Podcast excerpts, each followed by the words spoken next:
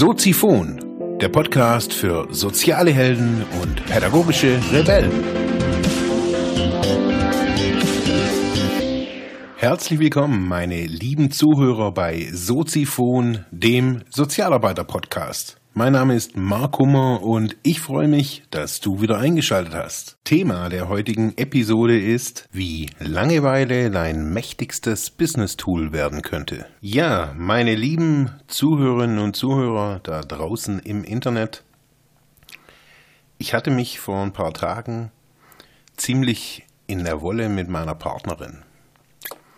Es war irgendwie ein total verrückter Zustand und zwar, es ist ja Sommer, und wir haben beide, wir haben entschieden, dass wir nicht in, in Urlaub fahren, also in die irgendwo hinfahren, sondern dass wir hier bleiben. Sie ist ja Lehrerin, hat demnach sechs Wochen Sommerferien. Und ich habe so gesagt, okay, ich mache so das, was ich machen muss. Ähm, Versuche ich quasi so ein bisschen so außenrum zu bauen und dass wir ja genug Zeit haben und quasi einen Regionalurlaub so mit Tagesausflügen in Anführungsstrichen machen können. Ja, das war jetzt irgendwie alles wirklich gut, tipptopp und auf jeden Fall bei ihr nahte so oder hat jetzt so der erste Arbeitstag wieder irgendwie begonnen und der, die Zeit dahin, also die letzte Woche, die ist ja dann immer irgendwie komisch. Beim Urlaub auch so die letzten Tage, die sind immer irgendwie komisch. Man will dann irgendwie nochmal so besonders entspannen und so auch bei uns beiden. Und auf jeden Fall haben wir uns so gesagt, okay, was möchtest denn du machen? Und auf jeden Fall haben wir uns irgendwie so, ja, keine Ahnung, wir wollten halt irgendwie nichts machen so. Und auf jeden Fall waren wir bei uns in der Wohnung, aber draußen war gutes Wetter und wir haben, ja, ich hatte irgendwie Bock zum Fahrradfahren und wie auch immer. Auf jeden Fall haben wir uns nachher irgendwie, ja, gezofft ist jetzt vielleicht übertrieben, aber schon, es war, ich nenne es jetzt mal, es war ein Streit. Aus Langeweile. Und dann, ja, das ging dann auch relativ schnell wieder so. Wir sind dann irgendwie, jeder hat irgendwie was gemacht und auf jeden Fall habe ich dann so darüber nachgedacht. Ich habe so überlegt, was ist denn da jetzt irgendwie gerade passiert und kam dann irgendwie drauf, ja, dass es uns beiden irgendwie langweilig war wir hatten freie Zeit und wir hatten eigentlich ja vereinbart irgendwie, dass wir zusammen was machen, ähm, was auch immer, also auch in der Wohnung sein und lesen oder Fernseh gucken, alles Mögliche. Das ist ja oh, ist alles gut. Ich brauche jetzt nicht irgendwie ein Highlight-Event, aber es war die Langeweile. Und ich habe dann mal so überlegt, Langeweile, hm, mag man ja irgendwie nicht haben. Habe dann gleich erstmal so gegoogelt und kam auf einen Wikipedia-Eintrag über Langeweile, fand ich dann irgendwie echt interessant. Ähm, dass Langeweile Gegenstand philosophischer, kulturwissenschaftlicher, psychologischer und pädagogischer Betrachtung ist, kam mir so noch gar nicht wirklich in den Sinn. Ich habe dann auch mal so überlegt, was, was ist denn Langeweile? Was, was ist denn da jetzt so passiert bei uns? War jetzt nichts Besonderes. Ich meine, wir saßen dann nur auf dem Sofa. Da passiert was wenn man, wenn man Langeweile hat. Also man hat ja, man, wir unterteilen ja ganz, ganz gerne so in freie Zeit, also in Freizeit und Arbeitszeit.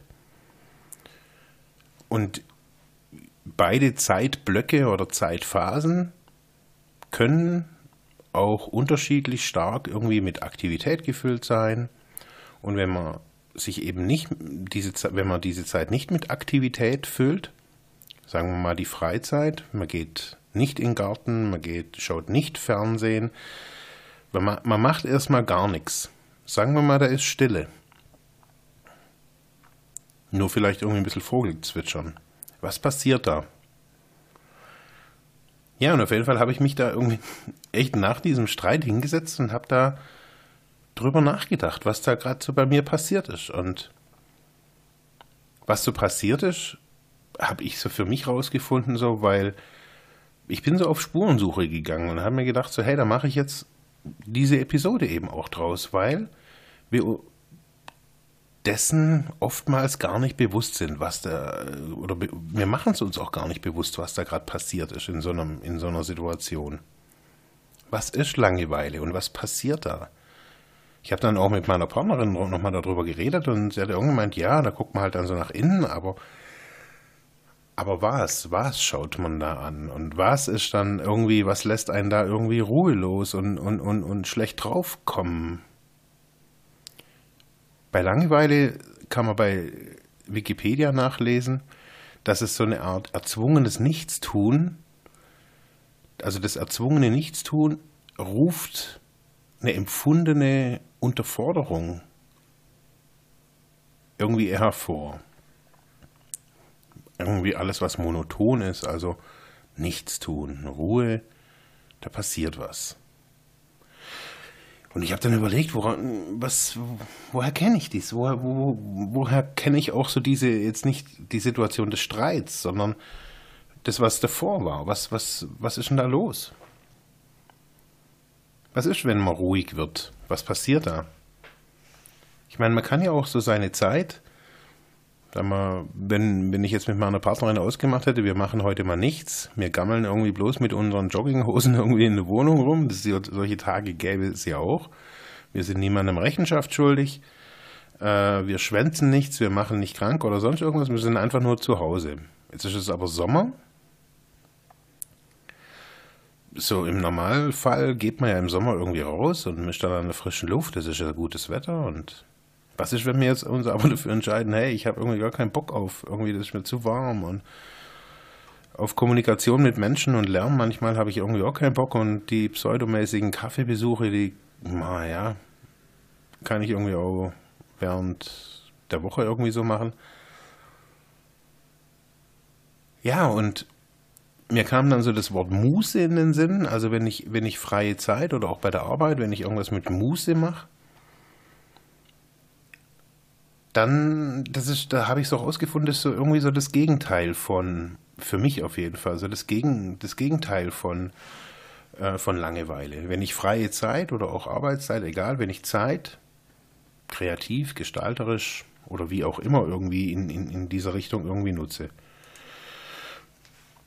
War dann auch irgendwie am Überlegen, was ist denn diese Muße? Was, was, was ist da gegen, gegenüber der Langeweile da? Und dann kam auch, Wikipedia hat es irgendwo, steht es irgendwo drin, Muße ist schöpferisch. So, schöpferisch, das begegnet mir auch immer wieder. Wenn irgendwas schöpferisch ist, dann, wenn man etwas erschafft quasi, also jetzt gar nicht mal so einen auf Gott machen, sondern erstmal so, wenn man irgendwas tut,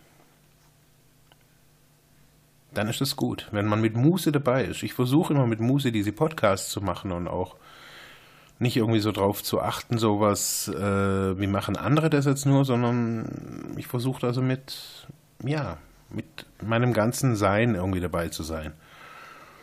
Und bei Langeweile ist man halt irgendwie so, pff, ja, irgendwie richtet sich dann irgendwie so automatisch so der Fokus nach innen auf irgendwas ganz Spezielles, habe ich so das Gefühl. Weil Langeweile ruft ja nicht unbedingt, also wenn man irgendwas monoton tut, ja, man richtet da ja den, den, den Blick nicht automatisch auf irgendwas Spezielles. Auf jeden Fall habe ich dann wieder weiter so überlegt, woher kenne ich das, was passiert da.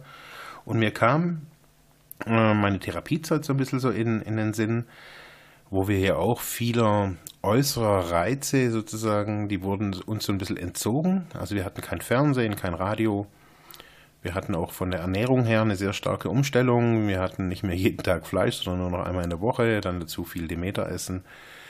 Das heißt, dieser äußere Lärm, wie man, und dazu war die, die Location der Therapieeinrichtung hier irgendwie am, am Bodensee wunderschön gelegen, aber halt auch voll in der Pampa. Das heißt, da war halt einfach außen nichts. Und dann entsteht auch ganz oft Langeweile. Und dann hieß es immer so zu uns, ja, haltet das mal aus. Haltet mal Langeweile aus. Und nicht gleich irgendwie zur Flasche greifen, zur Nadel oder was weiß ich was und das wegmachen wollen. Nein. Haltet das mal aus. Was passiert da mit euch? Das hieß es immer wieder. Langeweile auszuhalten und das, sich da auch mal zu spüren. Und so bin ich irgendwie so drauf gekommen, habe dann irgendwie auch weiter irgendwie geguckt und ich kam zu so einem Art, äh, zum Antro-Wiki, verlinke ich euch unten auch. Und ich habe ja, also gemerkt, dass das, was passiert, es passiert eine Introspektion, wenn wir Langeweile ausgesetzt sind. Das heißt, unser Blick richtet sich automatisiert nach innen. Wenn äußere Reize, man kennt es von Einzelhaft, äh, man kennt es von psychiatrischen Untersuchungen, auch wenn Leute fixiert sind, wenn ihnen die äußeren, auch von Foltermethoden, wenn ihnen die äußeren Reize entzogen werden, das ist, da geht ein Mensch ein wie so eine, so eine Blume ohne Wasser. Äußere Reize sind lebensnotwendig für einen Menschen zum Interagieren mit dem Außen eben. Wenn das nicht stattfindet, ähm, ja, richtet man den Blick auf die Innenwelt. Manche Menschen werden dadurch verrückt, kann man wirklich so sagen, werden psychisch krank dadurch und äh, gibt auch äh, gute Dokumentation darüber, was da passiert, wenn, wenn Leute in Einzelhaft sitzen. In, äh, bei den Nazis hat man da viel auch, äh, kann man da, ja, sehen, was da mit Menschen passiert ist, wenn, wenn ihnen äußere Reize, Kommunikationsreize, alles Mögliche entzogen wird. Und das passiert eben bei Langeweile. Langeweile ist ein, ein Motor, quasi ein Vehikel, wo wir es schaffen, uns quasi von dem Außen zu trennen und dem Innen zuzuwenden und Introspektion zu betreiben. Introspektion bedeutet, wenn man das ja jetzt mal so nach anthroposophischer Sichtweise äh, betrachtet, heißt es eine seelische Betrachtung. Das heißt, man betrachtet sein Innen. So, und was wir leider in unserer Gesellschaft pflegen, und zwar bis zur Perversion, ist das Pflegen von außen. Nicht nur, dass wir uns schöne, äh, schöne, schöne Kleidung kaufen, sondern ähm, wir lassen auch an unseren Körpern rumoperieren. Wir kaufen uns tolle Cremes. Also für außen ist total gesorgt. Wir haben gute Fernseher, wir nehmen äh, ästhetische Möbel in unseren, in, in, in, unseren Wohnraum rein. Lauter solche Dinge. Wir sind irgendwie Verfechter des Schönen und äh, des Genusses oder was auch immer die Menschen heutzutage alles so machen. Auf jeden Fall sind sie da im Außen und pflegen dieses Außen. Wann aber pflegen wir das Innen? Wann aber pflegen wir auch so diese Innenschau? Diese seelische Beobachtung, wie die Anthroposophie das nennt. Es gibt viele Kritiken für Introspektion und trotzdem muss man sagen, dass es ein ganz großer und wesentlicher Teil auch von Psychoanalyse ist, von vielen anderen psychologischen Verfahren. Und ich komme irgendwie jetzt auch darauf, weil es auch bei mir in meiner Arbeit eine der wesentlichsten Punkte ist. Im Coaching mit meinen Coaches ist es so, dass Introspektion was ganz Wichtiges ist. Um zu sehen, was, was lebt denn in mir, was, was möchte denn da nicht um Probleme zu betrachten, sondern was lebt vielleicht irgendwie auch als kleine verkümmertes, als kleines verkümmertes Pflänzli, Pflänzchen oder so. Dazu braucht man diese Introspektion, auch eine Introspektionsfähigkeit. Das ist was, was wir lernen müssen. Ganz einfach. Wir können das nicht mehr. Wir hören, haben aufgehört oder haben vergessen, wie es ist, auf seine Intuition, auf seine innere Stimme, auf ja, auf das, was im Innen ist, zu hören.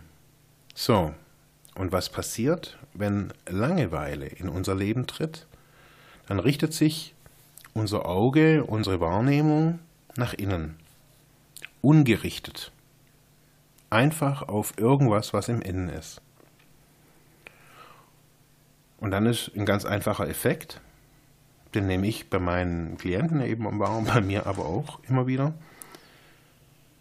Wenn irgendwas nicht gerichtet ist, dann nimmt es den Fokus auf das, was in, in einem am stärksten lebt.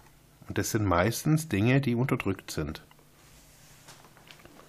Wir haben dann gestern, wir haben das dann auch, wir haben das so wirklich ein, so Schritt für Schritt auch bei uns so in, in, in, bei unserem Streit so ergründet. Ich habe dann irgendwie ein paar Stunden später haben wir darüber geredet. Und ähm,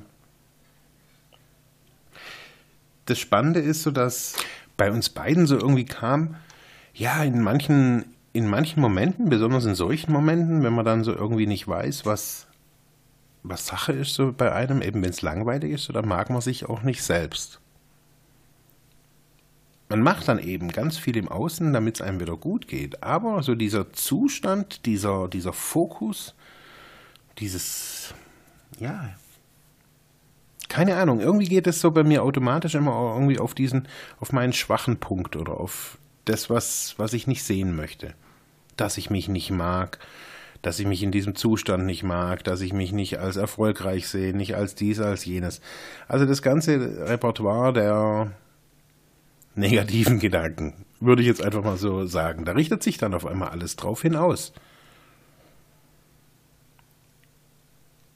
Und was machen wir jetzt, wenn wir, wenn wir das jetzt wissen, so, was, was heißt das? Wenn wir in, im Außen uns so pflegen, eine Pflegeproduktindustrie sondersgleichen auf unserem Planeten da, da ist. Da sind wir safe. Unsere tollen Cremes und Pülverchen und Tröpfchen und was auch immer. Das haben wir alles. Ich habe mal so überlegt, wie, wie, kann man, wie kann man das strukturiert oder auch methodisch irgendwie äh, denn machen? Introspektion. Und ich habe so gemerkt, so dass das Wichtigste, was man, was man immer wieder irgendwie auch ja, braucht im Leben, sind Rituale. Rituale sind in unserem Leben verloren gegangen und besonders zur Introspektion eignet sich, jetzt mal so als kleiner Leitfaden, etwas morgens zu tun. Morgens ist die Energie einfach so, das, das, das spürt man, wenn man so ein bisschen spüren kann im Leben. Wenn man morgens rausgeht und die Sonne geht gerade auf, das ist halt immer zu einer unterschiedlichen Uhrzeit, ähm, die Sonne geht gerade auf, da ist einfach, da ist die Welt noch still, da ist noch ruhig, da fängt was Neues an. Und in diesen Momenten kann man sich hinsetzen. Christian Müller macht Morgenseiten, andere gehen joggen, andere gehen spazieren. Ich gehe zurzeit immer wieder in den Garten.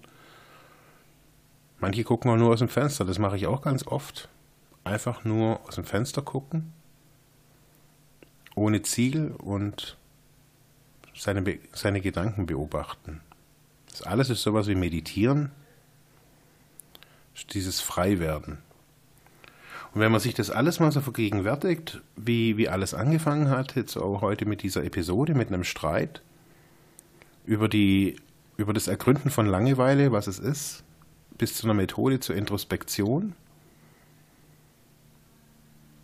Schaut da mal drüber nach, wie ihr Introspektion betreibt oder nicht nur betreibt, sondern auch pflegt. Seelenheil, Seelenbeobachtung, Seelenschau nennen das manche auch.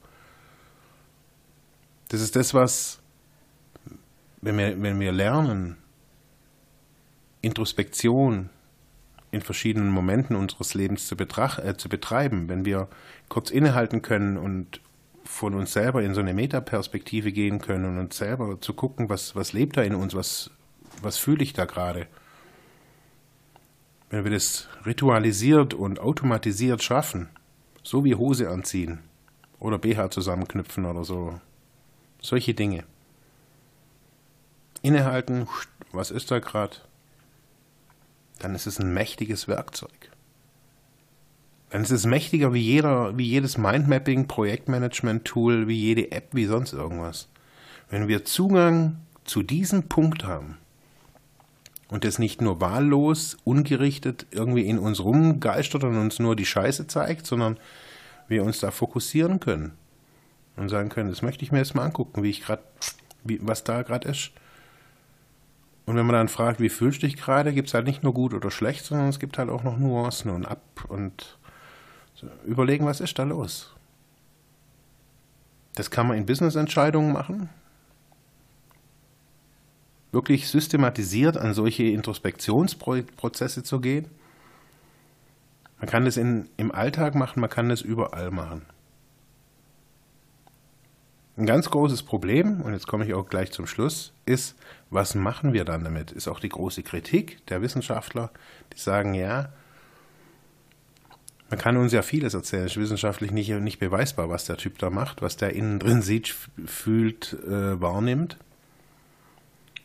Aber es gibt Methoden, die wiederum das visualisieren können, was wir innerhalb eines Introspektionsprozesses wahrnehmen. Damit möchte ich euch hungrig machen auf die nächste Sendung in dieser Richtung. Hört morgen wieder rein. Morgen geht es allerdings um was anderes. Ciao. Schönen Tag noch. Ja, das war's für heute mit diesem Thema. Ich hoffe, ich konnte dir weiterhelfen, vielleicht Denkanstöße geben oder sogar ein bisschen inspirieren. Ich würde mich freuen, wenn du Soziphon weiter unterstützt, indem du weiter zuhörst, mich auf iTunes bewertest, Kommentare schreibst oder diese Episode per PayPal oder Flatter finanziell unterstützt. Dankeschön.